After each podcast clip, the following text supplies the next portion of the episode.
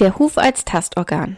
In der heutigen Podcast-Folge sprechen wir darüber, wie der Huf die Wahrnehmung und das Körpergefühl deines Pferdes beeinflusst.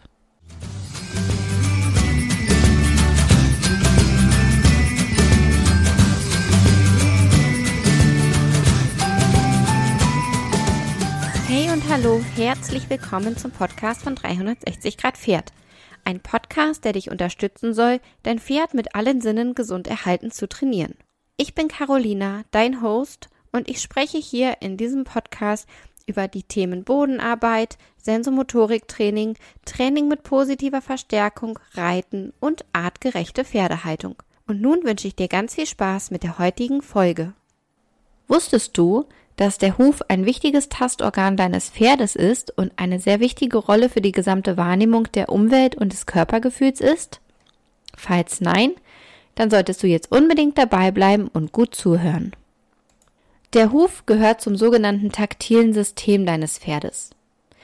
Über das taktile System habe ich auf meinem Blog schon ausführlich berichtet und ich verlinke dir den Text einfach mal in den Shownotes, dann kannst du bei Interesse nachlesen.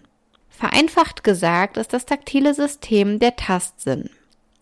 Das taktile System nimmt Umweltreize wahr, wie zum Beispiel die Temperatur, den Wind, die Bodenbeschaffenheit oder Berührungen. Die sensorischen Nervenzellen, die diese Reize wahrnehmen, befinden sich in der Haut.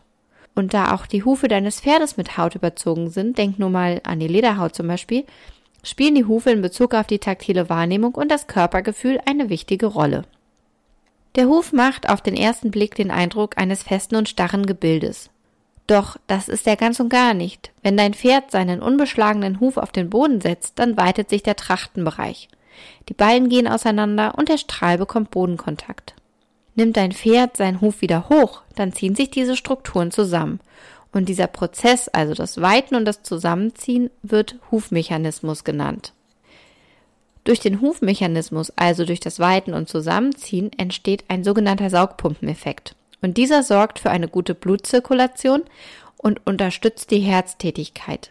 Denn der Blutfluss entgegen der Schwerkraft ist anstrengend für das Herz. Und dein Pferd hat unterhalb des Kapalgelenks, ähm, Kapalgelenk ist das Vorderfußwurzelgelenk oder auch, das ist das Gelenk, wo man oft denkt, das wäre ähm, das Knie am Vorderbein. Aber die Pferde haben ja an den Vorderbeinen gar keine Knie, aber das, was ähm, fälschlicherweise oft als Knie gehalten wird, das ist das Kapalgelenk. Unterhalb des Kapalgelenks am Vorderbein und des Sprunggelenks am Hinterbein hat dein Pferd keine Muskeln, die die Blutzirkulation unterstützen könnten. Bei uns Menschen beispielsweise wirkt hier die Fuß- und Beinmuskulatur als natürliche Pumpe. Und weil Pferde ja diese Fuß- und Beinmuskulatur, so wie wir Menschen sie da haben, nicht haben, ähm, unterstützt der Huf bzw. der Hufmechanismus die Blutzirkulation. Der Huf unterstützt aber nicht nur das Herz und die Blutzirkulation, sondern dient dem Pferdekörper auch als Tastorgan. Denn durch den Bodenkontakt kann der Huf die Beschaffenheit des Untergrunds erkunden. Und die Informationen, die das Gehirn von den Hufen erhält, werden dann für unterschiedliche Aspekte benötigt. Da hätten wir zum einen die Steuerung des Hufwachstums. Ist der Boden sehr hart, dann wird diese Information registriert.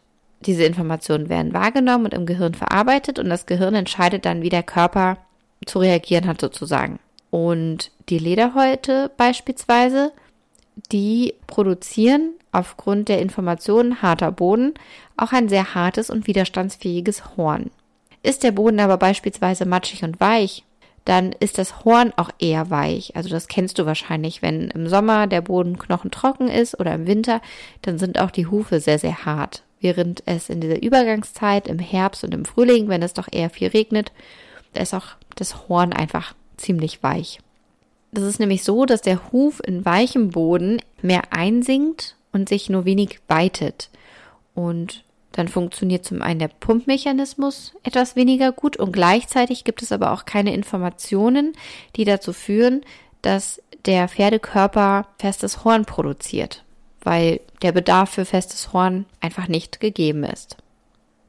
Ein weiterer Punkt ist, dass der Huf wichtige Informationen ähm, in Bezug auf die Körperhaltung und die Balance liefert. Also der Huf Beispielsweise liefert Informationen über Unebenheiten des Bodens, also zum Beispiel kleine Steinchen. Und das Gehirn kann dann die Körperbewegungen diesen Unebenheiten anpassen, beziehungsweise ähm, kann dann ein, also das Gehirn gibt ja Befehle und dann passen die Muskeln quasi die Körperbewegung an. Also die Körperbewegung wird dann diesen Unebenheiten angepasst und, und das ist sehr wichtig, die Gelenke werden entsprechend stabilisiert und die Körperbalance wird gewahrt. Und im Humanbereich sagt man, die Haltung beginnt bei den Füßen und so ist es bei den Pferden im Grunde auch. Und das, was ich dir jetzt über den Huf und seine Funktion für den Organismus und für die Bewegung, für die Balance, für die Stabilität und für das Körpergefühl erzählt habe, das gilt für Barhufpferde. Hat dein Pferd Eisen, dann sind der Hufmechanismus und alle damit einhergehenden Funktionen natürlich eingeschränkt. Das Hufeisen ist ein starres Gebilde und auch wenn möglicherweise eine minimale Bewegung durchaus stattfinden kann im Huf, so ist diese nicht mal im Ansatz vergleichbar mit einem Barhuf. Das heißt, die Beine werden weniger gut durchblutet, das Herz muss stärker arbeiten und das Eisen verhindert vor allem aber auch den Bodenkontakt vom Strahl und ein Effekt ist dann, ähm, dass der Strahl durch das Tragen vom Hufeisen verkümmert.